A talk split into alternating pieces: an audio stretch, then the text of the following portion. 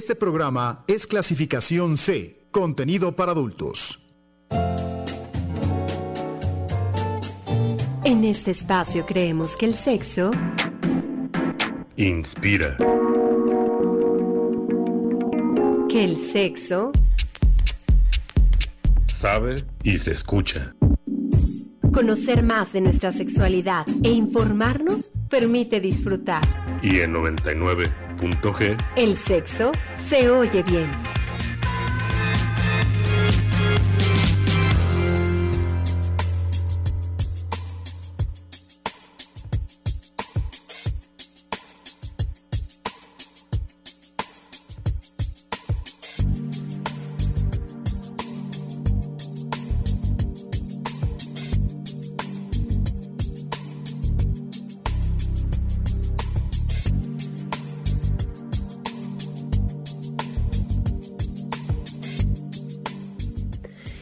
Les va? Buenas noches. Estamos iniciando otra emisión de 99.g. Sexo se oye bien. Mi nombre es Lorena Rodríguez y les agradezco su compañía aquí en la frecuencia de Uniradio en el 99.7 de FM.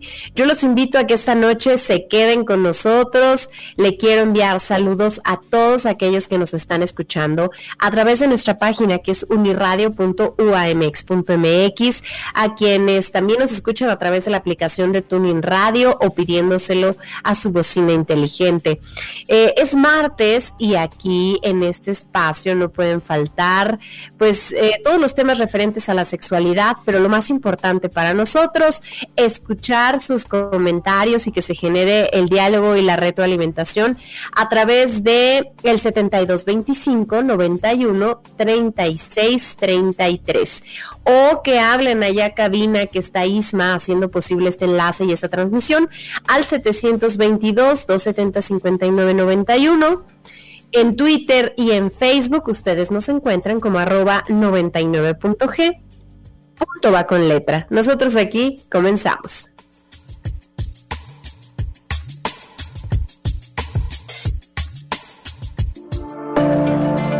...99.g... Sexo se oye bien.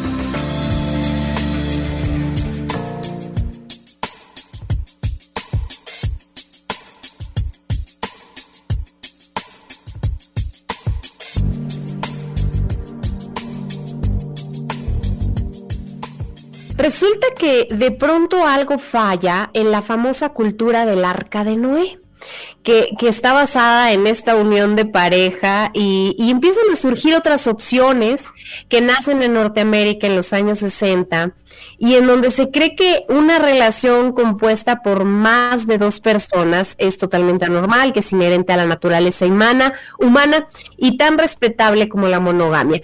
Eh, por ahí de los 60 y 70 ya había algunos artículos sobre la práctica de tener más de una relación sexual o romántica de forma consensuada, consentida. Por ahí de los 80 empezó la moda de ser swinger y el intercambio de parejas, pero realmente cuando, cuando ya se usó este asunto o esta palabra de poliamor, eh, fue más cercano a los 90 y en esa década también se habló mucho de placer femenino, de ética promiscua. En la actualidad eh, pareciera que tenemos muchos más mucho más cercano estos conceptos, pero yo creo que para conocer, para, para saber de qué va cada cosa, siempre es importante acercarnos a quienes lo viven de cerca y a quienes además lo han investigado. El tema de hoy aquí en 99.g es qué es y cómo se vive el ser una pareja poliamorosa. Para platicar de todo esto, me da mucho gusto que nos acompañe nuevamente Mel Nava. Eh, seguramente ustedes ya, ya en este punto del 99.g, pues ya la identifican perfecto porque ya ha estado eh, ¿qué será? En cuatro programas, ¿verdad, Mel? Has estado con nosotros como en cuatro programas.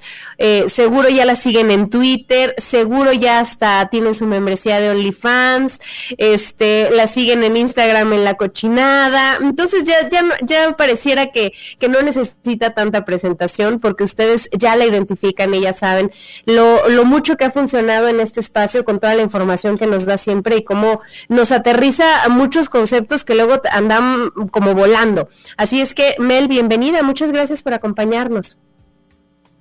Gracias a ti, Lorena, por invitarme de nuevo. Aquí estoy con ustedes. Este, ahora vamos a desenredar lo que son las estructuras eh, de las relaciones humanas. Y fíjate que el tema parece escabroso porque ¿Cuántos años nos llevan diciendo que las cosas se hacen de una manera y nos han tratado de ir este coartando toda esta libertad a veces expresiva que, que, tiene la misma sexualidad?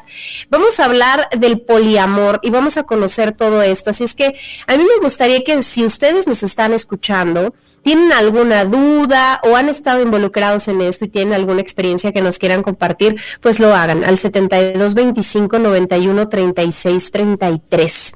Mel, ¿qué es el poliamor? Vamos a empezar por decir que no es el poliamor. El poliamor no es tener muchas personas con las que tienes sexo. Eso no es, eso se le llama relación abierta. Una relación abierta es aquella que creas con una pareja en donde los dos tienen el permiso de eh, tener relaciones sexuales con otras personas, pero no se dicen quiénes son y solamente puede ser sexo casual. El poliamor incluye lo que es la responsabilidad afectiva, es decir, que creas una relación con las otras personas, no importa cuánto duren, se le quita esta necesidad de permanencia para que sea una relación válida o no.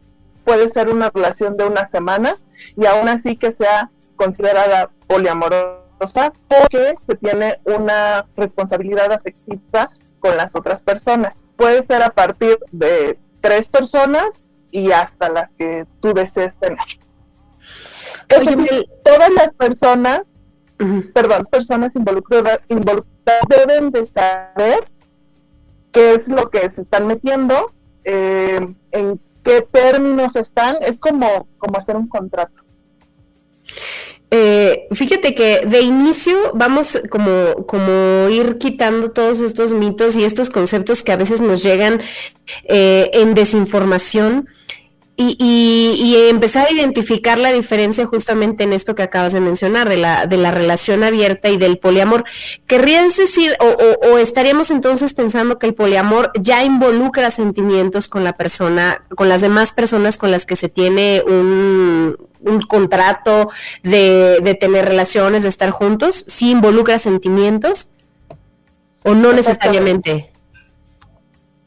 Involucra sentimientos, eh, sentimientos de respeto, eh, no tiene que ser esta relación como nos marca el, amor romántico, ¿no? En donde te enamoras y tienes... Hay diferentes categorías en una relación, a veces simplemente con, pues estás en una relación porque tienes un proyecto de vida, ¿no?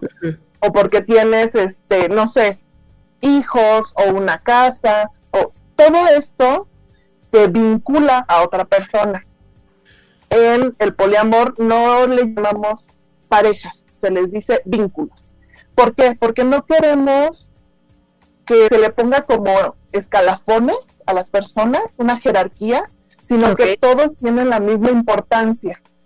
En algunas relaciones poliamorosas se tiene lo que es la pareja principal y de ahí se ramifica pero hay otras estructuras. Oye, mm, pienso, y esto también es a, manera de, mm, ir rompiendo o, de conociendo realmente lo que involucra ser poliamorosos, cuando hoy en el, en el turno de Loren Cabina me preguntaron de qué va a ir eh, el 99.g de hoy, y yo les dije, vamos a hablar de poliamor, no se lo pierdan. Eh, alguien me decía, ah, ya, es como los reality shows, ¿no? Del señor que tenía muchas esposas. Y entonces no sé si esto es poliamor o ya ahí entramos en otro concepto cuando ya existe algo legal. Bueno, eso es poligamia. Poligamia es estar casado a más de una persona. En el poliamor no tiene que haber esta figura legal. Mm. Ok, entonces, después de haber aclarado estos, eh, tres estos tres ideas o estos tres conceptos, ¿cuántas personas podría involucrar el poliamor que, generaran estos vínculos? a partir de tres en adelante. Hay una manera en la que puedes tener una relación de poliamor monogámica, es decir, que entre las personas que construyen este, esta estructura solamente están como entre ellos, son, son únicas relaciones entre ellos. Y hay poliamor en donde no es monogámica, sino que está abierta a recibir a otras personas. Okay. Depende de cómo tú lo quieras llevar. Eh, estaremos diciendo que entonces todos están enterados de que de los vínculos que tiene cada uno y todos se conocen o no necesariamente se conocen. No necesariamente, depende de los acuerdos que hagas tú con las parejas. Siempre antes de hacer una relación entre estas personas que constituyen la estructura, se habla con ellos, se les dice cuáles son los acuerdos a los que se quiere llegar y eh, de manera ideal sería por escrito, como, como literal un contrato, para que así, teniendo los acuerdos por escrito, o se puedan renovar o se puedan cambiar en algún punto de la relación, que yo creo que deberíamos de hacerlo en todas las relaciones que hacemos, aunque sean monogámicas. Ok.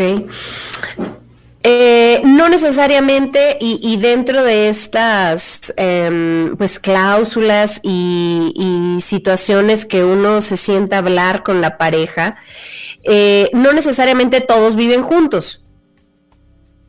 No, no, e, es más, puede haber relaciones eh, de poliamor que están divididas por kilómetros de distancia y que a lo mejor a veces puedes ver a esa persona una vez al año o, menos y aún así puedes seguir esa relación, no tienes por qué cortarla.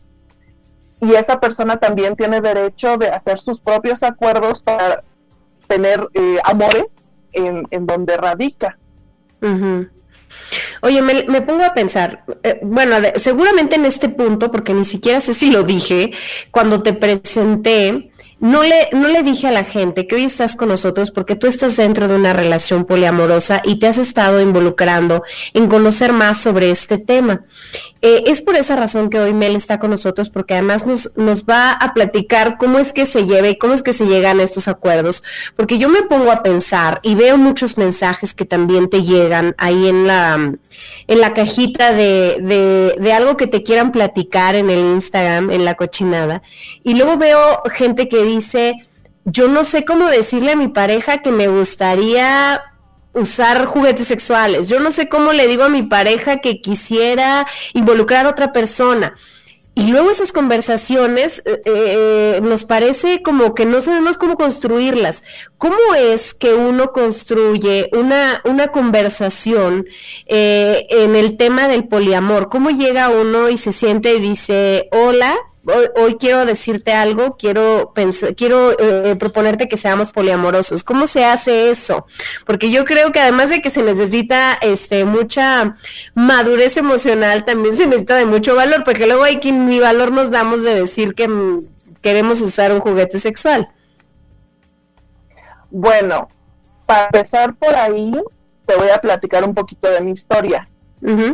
Yo empecé a tener relaciones monogámicas monógamas eh, desde pequeña, ¿no? A los 17 años fue mi primer noviazgo y siempre se, mantuvieron eh, dentro de la monogamia.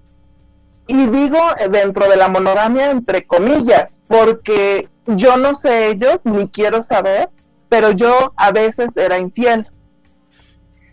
Es que no sentía que esta estructura de relación me convenía a mí, no me llenaba me mm. parece un poco iluso pensar que una persona puede llenar todas y debe llenar todas tus necesidades, ya sea afectivas, sexuales, de actividades, y que tú tienes que responder a esa persona. Entonces, durante muchos años yo me sentía muy culpable por caer en infidelidad porque no me sentía satisfecho con solo una persona. pero eso siempre se nos dijo que estaba mal, que eso no se hacía.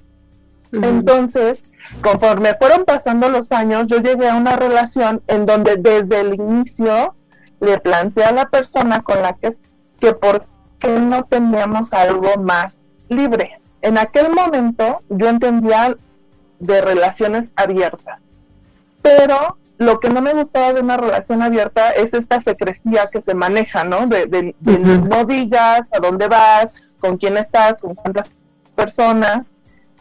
Y no, como que todavía no me hacía clic. Pero por ahí del 2010 leí una novela que estaba escrita en Suecia. Entonces, la manera que describía las relaciones sexuales eran muy diferentes a como las vivíamos aquí en México. Y la antagonista del, protagonista este, vivía una relación poliamorosa. No la nombraban así en el libro, pero decían que estaba casada y aparte tenía otras personas con las que se compartía. No solamente sexual, sino afectivamente, intelectualmente. Y cuando leí esa novela, fue como si me abrieran el mundo y le, pedí a la persona con la que yo salía que por qué no intentábamos eso. Ok. machismo y patriarcado y todo lo que tú quieras México. Primero me dijo que sí, pero cuando se dio cuenta que yo de veras salía con otras personas y que de veras tenía sentimientos por otras personas, como no le pareció adecuado, y me dijo que no me podía compartir de esa manera. Así que decidí quedarme en una relación de, monogamia, pero realmente lo hacía como en contra de mi instinto. Fueron muchos años de revisar realmente si me estaba satisfaciendo todo lo que vivía. Y cuando me di cuenta que no, y que además vivir en este esquema era estar ocultando cosas a la pareja y que la pareja te ocultara cosas, pues es horrible. Y justo en ese momento me llegó por, por gente que me estaba leyendo de cómo estaba viviendo un libro que se llama Ética Promiscua. Okay. Ese libro fue el que me ayudó a sentar las bases de qué es el poliamor y cómo se vive y cómo se, cómo se lleva a cabo en la vida real. Creo que es un libro base para quien quiere empezar en este tipo de cosas. Y mucha gente que me pregunta en la cajita de, preguntas, ¿cómo le digo a mi pareja? Eh, mi recomendación es enséñale el libro. Si el libro le hace clic, si lo que dice el libro como que conecta con, la vida de esa persona, de ahí ya la tienes casi armada. Claro. Oye, Mel, y mm, yo, o sea, me queda clarísimo que tiene que ser un proceso porque además uno va rompiendo estereotipos con la sociedad, es decir, en la misma cotidianidad, pero con uno mismo, porque nos llevan repitiendo por años, este, e, este, por ejemplo, este asunto de, y no te vas a casar, no te has casado, o, cuándo se van a casar, ¿no? Aquellos que ya viven juntos, o cuándo van a tener niños, o cuándo vienen los hijos, no sé, estas cosas que, que, que pareciera que nos dicen los abuelitos, pero en realidad no nos lo dicen los abuelitos, nos lo han repetido un montón de gente de diferentes edades y lo como grabado en la cabeza. Entonces, ¿cómo se hace este ejercicio de de ir rompiendo no solo para afuera, sino también para adentro, eh, ciertas cosas y creer en nuestro instinto. Y, y, se me hace que más allá de creer en el instinto, en la validación de nuestro placer. Creo que es escuchar otros modos de vida. En algún momento, eh, hace dos años, fui a un conversatorio que dio César Galicia acerca de relaciones poliamorosas y otras estructuras de relaciones. Y yo les decía a los ponentes, para mí es difícil presentar esto ante la sociedad porque soy mamá, mamá de dos niñas. Y la gente lo ve mal, la sociedad lo ve, lo tacha, ¿no? Porque ¿cómo podemos salir del matrimonio para obtener primero satisfacción y, después una relación eh, no solamente fugaz. Y una de las ponentes me dijo, pues hablándolo, siendo vocal, haciéndolo visible y que se convierta en una norma, que se vuelva normal.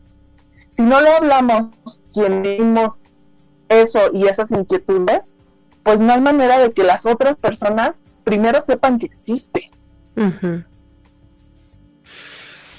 Eh, se pudiera tener una relación poliamorosa y aquí seguramente muchos hombres y mujeres que, que han sido infieles porque no saben cómo expresarlo, a lo mejor van a decir, pues claro, pero se pudiera tener una relación poliamorosa sin el consentimiento pleno de todos los que están involucrados. No, no, ese es, es un falso poliamor y desgraciadamente muchos hombres, sobre todo, utilizan este nombre de poliamoroso para ir buscando diferentes mujeres o parejas este, o vínculos y sin decirles, ¿no? Pero esto no es ético. Por eso esto se basa en una relación ética con responsabilidad afectiva. La responsabilidad afectiva es decirle a la persona qué es lo que está pasando, cómo se siente, darle cuidados posteriores. Desgraciadamente en las relaciones abiertas eso no existe. Por ejemplo, existen las mujeres unicornio que le llaman, que es una persona que entra en relación de pareja, es decir, una de dos, y ella se convierte en el tercero, y en esta triada normalmente la mujer unicornio no recibe cuidados posteriores, nada más la utilizan para el placer de la pareja, cuando ellos quieren. Y, por eso el poliamor no lo vemos como una relación que sea horizontal, que sea con, con los mismos valores. Mm, ¿Tú piensas que el poliamor se da más de manera más frecuente en las personas bisexuales? Tal vez, no lo sé. Bueno, yo por ejemplo soy pansexual. ¿Qué es ser pansexual? Es que no importa si es hombre, mujer, transgénero, yo me enamoro de las personas, no de sus genitales. Ok. Entonces, no tengo mucha idea si los bisexuales y les bisexuales se encuentran con mayor facilidad. La verdad es que durante algún tiempo yo me etiquetaba como heteroflexible, pero me caían muchas culpas en el momento en el que dije, no es cierto, soy me gusta la humanidad, no un género, como que me quité todos esos estigmas que existían y pude amar sin filtros de qué tan alto, qué tan bajo, este, cómo es su figura y, y qué edad tiene, y nada, o sea, simplemente te enamoras de lo que es esa persona. Claro. Hoy estamos hablando a todos aquellos que, que, nos están escuchando, hoy estamos hablando de cómo es y cómo se vive ser una pareja poliamorosa, de todo lo que involucra el poliamor. Tenemos una encuesta en Twitter que, en la cual ustedes aún pueden votar. Eh, creo que no la dije al inicio, la voy a decir antes de irnos a corte. ¿Qué tanto te gustaría poder tener una relación poliamorosa? El 29.1 de los encuestados dice mucho, me gustaría mucho. El 19% dice tengo dudas. El 12.7 dice a mí sí, pero a mi pareja no. Y el 39.2 dice no se me antoja. Y sospecho, no lo sé, como, muchas veces pasa en los resultados de esta encuesta, eh, puede ser que la desinformación a veces nos haga pensar que no es lo que queremos y luego cuando ya estamos informados decimos, ah, pues sí, sí me gusta. Pueden ustedes todavía votar en la encuesta y pueden escribirnos al 7225 91 36 33. Vamos a hacer una pausa y ya volvemos. Están ustedes escuchando 99.g.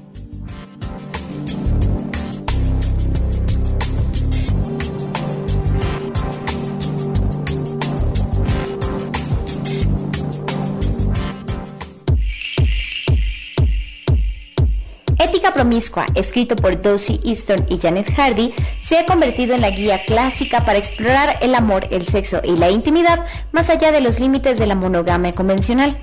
Este ejemplar ha mostrado a sus lectores cómo mantener relaciones poliamorosas gracias a una buena comunicación, honestidad emocional y sobre todo prácticas sexuales más seguras. Este programa es clasificación C, contenido para adultos. 99.g. Sexo se oye bien. Primera edición de la bandera poliamorosa fue creada por Jim Evans en 1995. Esta tiene los colores azul, rojo y negro en el centro tiene la letra griega en minúscula pi de color dorado para representar cuánto valoran las personas poliamorosas el apego emocional. Sin embargo, recientemente se han propuesto nuevas versiones que además de modificar los colores, sustituyeron el símbolo de pi por un corazón atravesado por el símbolo de infinito.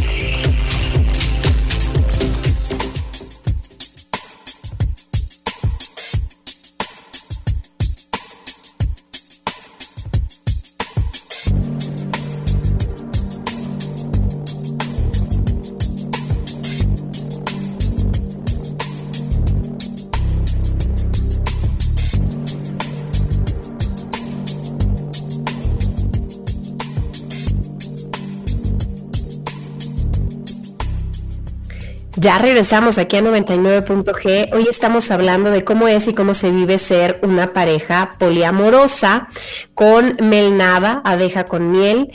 Eh, antes de, irnos a corte, estábamos eh, pues ya como que desmenuzando algunos conceptos que probablemente se nos habían hecho se nos había hecho bola el engrudo cuando, cuando tratábamos de explicarnos y Mel nos los ha dejado un poco más claros. Y creo que entre ellos está el asunto de los swingers, que mucha gente dice, ay, pues son swingers, y, y luego se mezcla con el poliamor. ¿Cómo podríamos diferenciar estos conceptos, Mel? Es poliamor siempre que haya una relación sexo afectiva, es decir, que hay responsabilidad entre todas las partes si los swingers solamente se intercambian, pero no hay cuidados posteriores y no hay una responsabilidad con los involucrados, no es poliamor. Puede ser una relación abierta, puede ser todo lo, que tú quieras, menos poliamor. Oye, cuando, cuando dices cuidados posteriores, ¿te refieres? Refieres como a estar atento a la persona, a la pareja, saber si la pasó bien, a preguntarle a, cuáles son los cuidados posteriores o qué abarcaría eso? Bueno, inicia desde hablar con sentimiento con esa persona. Puedes tener acuerdos con, esa, con esas personas y además eh, también tiene mucho que ver con la manera en la que manejas los celos porque los poliamorosos también tenemos celos. Es un error decir que no se debe de sentir celos, porque los celos son un sentimiento inherente de los humanos, que en realidad nos ayudan a sobrevivir. Celamos aquello que no queremos perder, aquello que necesitamos, y pongo entre comillas, para sobrevivir. Todos sentimos celos. Los niños pequeños sienten celos de su hermanito o del primo, porque necesitan esa atención por parte principalmente de los cuidadores. Cuando crecemos seguimos sintiendo los mismos celos. El chiste es encontrar una manera sana de aliviar esos celos. Y una de las maneras más adecuadas de lidiar con ellos es sentirlos. El sentimiento quiere que lo sientas. Si lo niegas, nada más se vuelve una bola más grande que te está taladrando la, nuca todo el tiempo y que te está lastimando. Negar los celos es como decirle a tu cuerpo no sientas hambre. En cambio, si le dices, ah, tienes hambre, te doy de comer, satisfaces esa hambre y se va. Igual los celos. Reconoces que hay celos, tomas un papel activo con esos celos, como diciéndole a la persona que te hace sentir esos celos sabes, me siento insegura por esto. Me gustaría que, por ejemplo, hables en positivo de, puede ser mi cuerpo o mi intelecto O, y entonces le estás dando esa herramienta al vínculo para que te ayude a lidiar con los celos. Claro. Y se trata todo en terapia. La verdad es que no deberíamos de hacer eh, responsables a los otros de lo que nosotros sentimos. Solamente darles herramientas para hacernos, para ayudarnos a sentir mejor, pero no, ellos no son culpables de nuestros celos. Entonces ahí eh, hablaríamos o, quitaríamos este mito de los poliamorosos no sufren de celos. Más bien, los poliamorosos sí los sufren, pero lo manejan de otra manera por la comunicación que tienen con sus parejas. Exactamente. Oye, tengo, tenemos un mensaje en Twitter y tengo un mensaje que me llega a, Facebook y que dice, o que quieren saberme, si tu familia y tu marido saben que tú eres poliamorosa, que les gustaría saber cómo lo has manejado con tus hijas y que quieren saber si tú eres trans, que de hecho les voy a, muchas gracias a quien nos escribió. Este, de hecho, les voy a, les voy a sugerir, les voy a recomendar, ya lo he hecho a través de mis redes, pero escuchen ustedes el podcast de históricas, porque Mel también participa activamente en este podcast que me parece fabuloso, muy informativo, que creo que eh, Greta y todas, eh, todas las chicas que colaboran tienen una habilidad y una manera de ir eh, quitando los tabúes de la cabeza. Pero bueno, no sé si quieres responder a esto, Mel. No soy trans, soy mujer cisgénero. Eh, mi marido, por supuesto que sabe que soy poliamorosa. De hecho, si no supiera, pues no estaría en una relación poliamorosa. Mis hijas saben que salgo con otras personas. Son muy pequeñas aún para entender realmente qué es el poliamor, pero saben que no estamos en una relación que aprueba el amor romántico.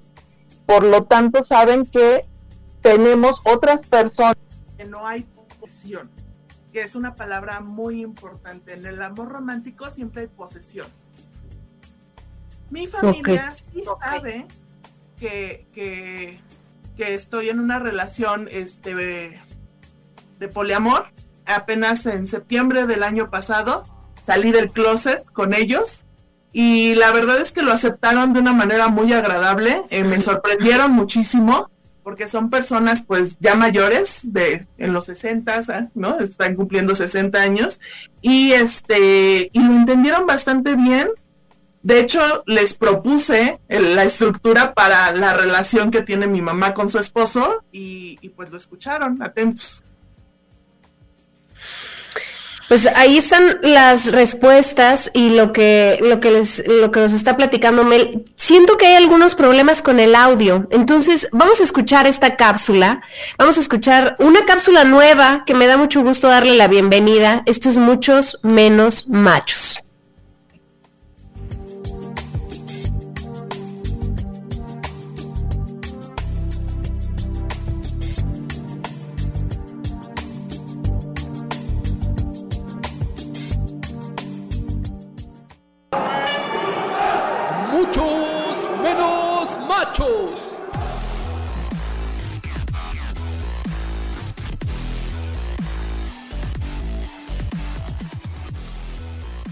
Hola, ¿qué onda? Yo soy Rafa y a lo mejor ya nos conocemos o a lo mejor no, pero eso no importa.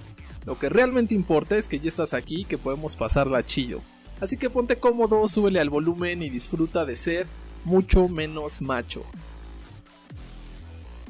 El día de hoy vamos a hablar de sexo, o mejor dicho, de los sexos. ¿Para qué o qué? Y es que la neta está bien gacho que sigas confundiendo palabras tan simples como el sexo y el género. No, no, no, no. No son lo mismo y no hacen referencia a las mismas cosas. Y recuerda, esto no tiene nada que ver con los feminismos y todas esas cosas de las que te quejas y que ni entiendes todavía. ¿Cámara? Entonces, vamos a empezar por dejar claro qué es eso del sexo y el género. El sexo lo debes entender como una característica biológica, es decir, las mujeres nacen con ciertas características que las hacen diferentes a los hombres, por ejemplo, los cromosomas sexuales. Las mujeres tienen cromosomas XX y los hombres tienen XY. Oye, oye, despacio, cerebrito. Si eso es muy complicado de entender, entonces solo necesitas saber que exteriormente, físicamente, entre las piernas las mujeres tienen vulva. ¿Qué? Sí, vulva. ¿Por qué nadie me lo dijo? ¡Ay, debo haber parecido un idiota! Lo que tú conoces como vagina y que has visto de manera real o ficticia a través de fotos, en revistas, películas, videos o caricaturas, en realidad es la vulva y está conformada por el monte Venus, los labios y el clítoris. Información que cura. Entonces, güey, ponte chido y no la sigas cagando. No es vagina, es vulva. Ahora, con todo esto que te acabo de decir, ya sabes que los hombres no tenemos vulva. Tenemos pene y testículos. Y por supuesto que también los has visto en infinidad de lugares o momentos. Pues cuando te bañas, cuando te masturbas o en el baño de la escuela. ¡Mira, cállate mejor! Espero que con esto ya te haya quedado claro lo que es el sexo y si no es así, entonces te lo vuelvo a explicar. ¡Ya, güey! El sexo hace referencia a un aspecto biológico. Así naciste, no lo elegiste. Naciste con un pene entre las piernas y las mujeres nacieron con una vulva. Punto. Cámara, no me agüito. El género hace referencia a todos esos comportamientos, prácticas, formas de pensamiento o a todo aquello que has aprendido con el paso de los años y que supuestamente son propios tanto para hombres como para mujeres. Bueno, no nos vamos a poner a discutir por una o dos letritas, ¿no? El género es una construcción social y existe desde antes de tu nacimiento. ¿Ya te quedó claro o no? Agarrando señal, carnal. Ok, mira, te vuelvo a explicar. ¿no? Desde antes de nacer, tu familia o las personas más cercanas a ti ya se habían inventado muchas cosas que deberías hacer a lo largo de tu vida. Ya se habían inventado aquello que te debería de gustar, como el fútbol o los muñecos de acción. Ya te estaban imaginando haciendo cosas, no sé, ganando un chingo de premios o trofeos, teniendo un buen de novias, o teniendo ciertas cosas como un auto, un empleo, un buen sueldo y todas esas pendejadas. Todo eso del género lo fuiste aprendiendo al estar en contacto con las personas. Por eso te decía que el género es una construcción social y se conforma a partir de ser hombre o ser mujer. Ahora, lo chido del género es que al ser una característica social va cambiando con el paso del tiempo. Por eso ahora es más frecuente ver hombres haciendo cosas que durante mucho tiempo estaban prohibidas o que no podían hacer libremente. Eso sí, ellos no dejan de ser hombres. Entonces, el sexo es una característica biológica y el género es una construcción social. Con todo esto que te dije, ya no la puedes cagar. Ya sería mucho si sigues confundiendo el sexo y el género. Ahí nos vemos la próxima semana. Comparte esto, así como compartes memes o compartes una chela, compártelo. Allá afuera hay gente que todavía no lo entiende y no sabe las diferencias. Si todavía tienes dudas, me escribes al Facebook y te vuelvo a explicar. Cámara, ahí te ves.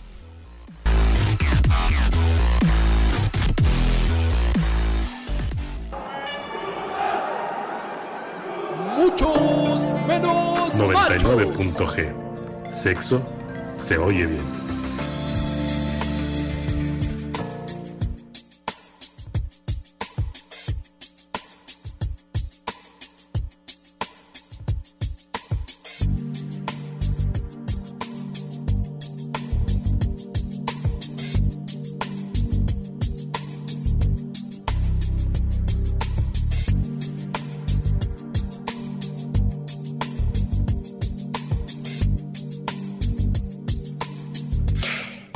Ahí estuvo esta cápsula nueva. Le quiero dar la bienvenida a Rafa, que es quien se une a este programa, este, mm, pues sí, este programa de 99.g y que va a colaborar con nosotros con estas cápsulas que se llaman Muchos Menos Machos y que me encanta la idea porque creo que hace falta eh, informar sobre este tipo de temas e ir rompiendo muchos mitos y muchas cosas que hemos repetido durante años. Ustedes pueden escuchar Muchos Menos Machos en Spotify, ya les dejé la liga en Twitter.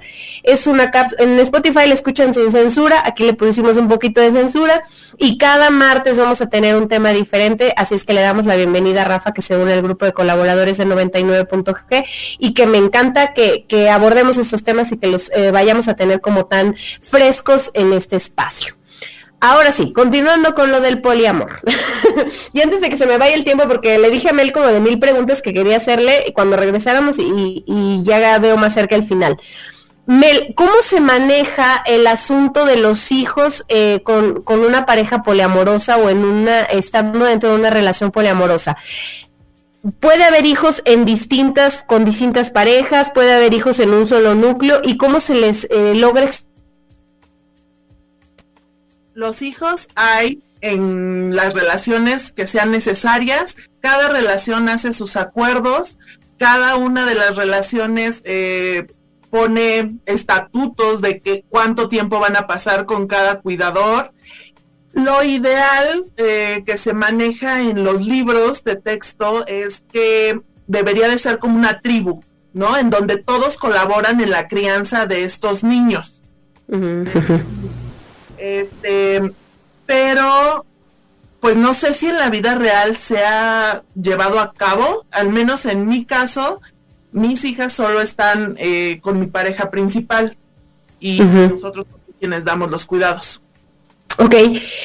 Eh, también de la mano de esto recibimos un mensaje en Twitter justamente hace un rato y nos decían, no concibo más de una relación sentimental al mismo tiempo, pero sí creo en una relación abiertamente sexual. En mi caso tenemos entendido que podemos tener encuentros casuales con otros, pero si empieza a ser algo sentimental debemos de ser honestos y saber que ahí no es.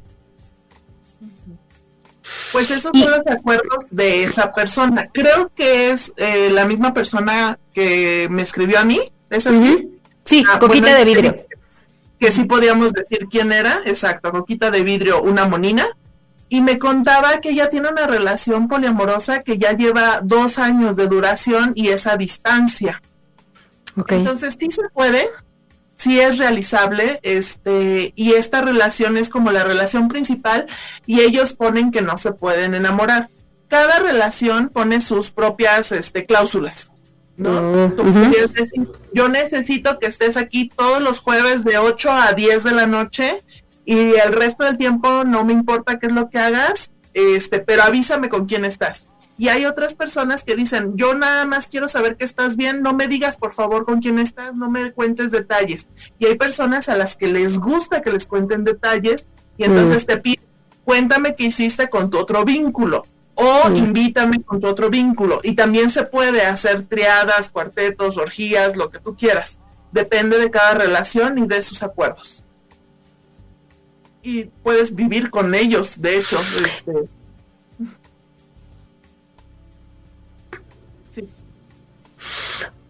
¿Cómo, ¿Cómo funciona eh, la fidelidad en el poliamor? En el, como, como tal ese concepto que nos han enseñado, eh, que, que, para muchos es arcaico, eh, el asunto de me tienes que ser fiel. ¿Cómo, ¿Cómo toma o da un giro dentro de las relaciones poliamorosas? En el poliamor nada tiene que ser, no me tienes que nada. Tú eres conmigo como quieras tú ser y como estemos de acuerdo que vamos a ser uno con el otro. La fidelidad, si lo buscamos como descriptivo, es ser transparente. ¿no? Es decir, si yo tengo otras relaciones, pero todas mis relaciones saben de esas relaciones y soy transparente con todos, no estoy rompiendo la fidelidad en ningún momento. Sigo siendo leal a todas las partes, a todos los vínculos. La fidelidad se puede tener aunque tengas la cantidad de parejas o vínculos necesarios. Eh, ¿Los poliamorosos tienen una pareja principal y de ahí se desprenden las demás o no necesariamente? No necesariamente. Puede haber este, relaciones eh, con una estructura de triada, es decir, un triangulito, puede ser un hexágono, puede ser un polígono. No tiene que ser con una persona, la, la raíz central, pero en caso de que tengas, por ejemplo, hijos o estés casado con alguien, esa podría ser considerada una relación eh, primaria y de ahí se salen las demás, se ramifican, pero no es necesario. Tú haces tus reglas. Ok. Eh, pudiéramos pensar que, para las parejas poliamorosas las, em, las opciones en cuanto al placer se incrementan, eh, en cuanto a las posibilidades de hacer y disfrutar de diferentes maneras. Sí, sí, sí, se incrementa todo porque no estás con sentimientos de culpa, porque no estás este, amarrado a nadie porque tiene que ser así, porque puedes salir con quien tú quieras y ser eh, transparente, ser fiel a tus vínculos y entre ellos se pueden conocer o no. A esto se le llama metarrelaciones, este, que a veces entre ellos se pueden también unir, si quisieran, o que sea exclusivo solamente la unión contigo la que los relacione. Hace un rato te preguntaba esta idea de, sentarse con la pareja y de exponer la, pues la posibilidad de ser poliamorosos. Eh, de ahí, eh, después de, haber, eh, como pienso yo, como haber brincado ese, esa situación y de, de, hacer acuerdos con la pareja, viene el asunto de contárselo a los demás y que los demás, se, porque te puede gustar a alguien, y, le tienes que decir que eres poliamoroso. Y, entonces nuevamente le explicas las reglas a alguien. ¿Qué pasa cuando ese alguien... Bueno, me gustaría de inicio que me contaras la experiencia de, alguien que, le has dicho y que dice, se saca de donde dice no, o que, o que le da gusto y se siente feliz. ¿Cómo, ¿Cómo funciona la reacción de esta gente? Pues si no saben acerca de las relaciones poliamorosas y qué conlleva, puedes acercarte a un especialista. Por ejemplo, Alicia Delicia que es una sexóloga, eh, en redes sociales la encuentras como Alicia Delicia Talleres, y dan, eh, ella da una masterclass acerca de relaciones poliamorosas y te enseña cómo acercarte y cómo crear tus acuerdos y en qué libros te puedes este, apoyar para realizar estos cambios de vida, porque es un cambio de vida. Eh, puedes buscar a otras personas, hay, hay literatura del tema presentárselo a la persona de esa manera e informarle es esencial. No puedes entrar a una relación poliamorosa si la otra persona no entiende de lo que va. Y sí, a veces eh, es difícil, pero es un gran filtro. Si la persona no entiende y no quiere, pues está muy bien porque entonces no te vas a meter en problemas después. Creo que tenemos que hacer un trabajo interno para aceptar este tipo de cosas. Hay un concepto que utilizamos mucho en el poliamor, se llama compersión. La compersión es la capacidad que tenemos de tener una felicidad porque la otra persona es plena aunque no sea contigo. Como dice esa canción, quiero que sea mm. aunque no sea conmigo. ¿Así? Ok, eh, fíjate que en, algún momento había escuchado eh, en estos comentarios tan divididos que hay sobre el poliamor, alguien que decía, es que eh, yo creo que los poliamorosos tienen miedo al compromiso, pero con base en todas las cosas que nos has dicho el día de hoy y que se han develado, me parece que mm, están aún más comprometidos con lo que están haciendo y con las reglas del juego que muchos otros que, que lo hacen a, la manera de engaño, ¿no? Y que, terminan arrasando con, con otro tipo de, de cosas. Justo. Muchas personas creen que ser poliamoroso es ir teniendo relaciones sexuales con todas las personas posibles. Y no puede haber nada más equivocado. Ser poliamoroso a veces eh, se trata más de hablar sobre tu relación que realmente estar con muchas relaciones. Es estar tratando, haciendo acuerdos, eh, conversando cómo te sientes y buscando una manera de expandir la relación de pareja y de que tus vínculos estén bien consigo mismos contigo. No tiene nada que ver con que seas este promiscuo o que no puedas comprometerte. Al contrario, te comprometes tanto con las otras personas que las respetas y respetas eh, sus sentimientos. Claro.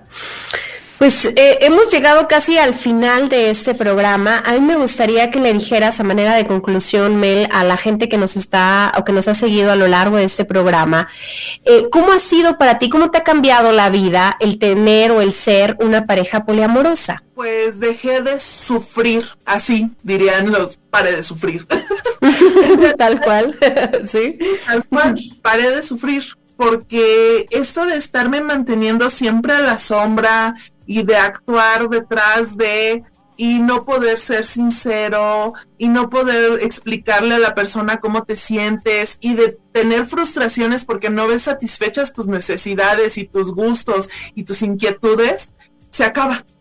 Porque puedes tener otras personas Y si a la persona con la que vives o tu relación principal, podemos llamarle, este, no le gusta bailar, no hay problema, puedes tener a alguien a quien sí le guste bailar y a lo mejor no tienes relaciones sexuales con esa persona, pero sí una relación afectiva con esa persona y se ven para bailar y echan romance y está padrísimo. Es vivir pues así concluimos una emisión más de 99.g Sexo se oye bien. Yo le quiero agradecer a Mel por acompañarnos esta noche, por toda la información que nos compartió, eh, por todo lo que nos ha dicho. ¿Cómo puede eh, la gente acercarse a ti, Mel, conocer tus perfiles y conocer más de lo que haces? En Twitter estoy como arroba abeja con miel. En Instagram soy la punto cochinada y ahí estoy este para quien se quiera acercar. Eh, a veces si me piden la literatura del tema se los paso por PDF porque es difícil luego encontrar los libros o son muy caros y creo que la economía no debería de ser un, un obstáculo más para poder vivir la vida que queremos. Yo también quiero agradecerle a Ismael Pérez, quien nos apoyó en la realización de este programa allá en la cabina. Soy Lorena Rodríguez, a todos ustedes que pasen la más placentera de las noches.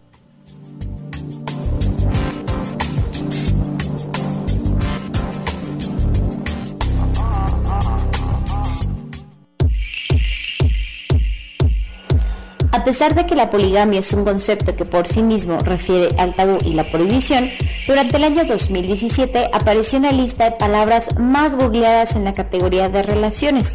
Además, películas como Tú, Yo y Ella, Nola Darling y Wanderlust representan adecuadamente el desarrollo y acuerdos de una pareja enfrentando este proceso. Gracias por su preferencia sexual.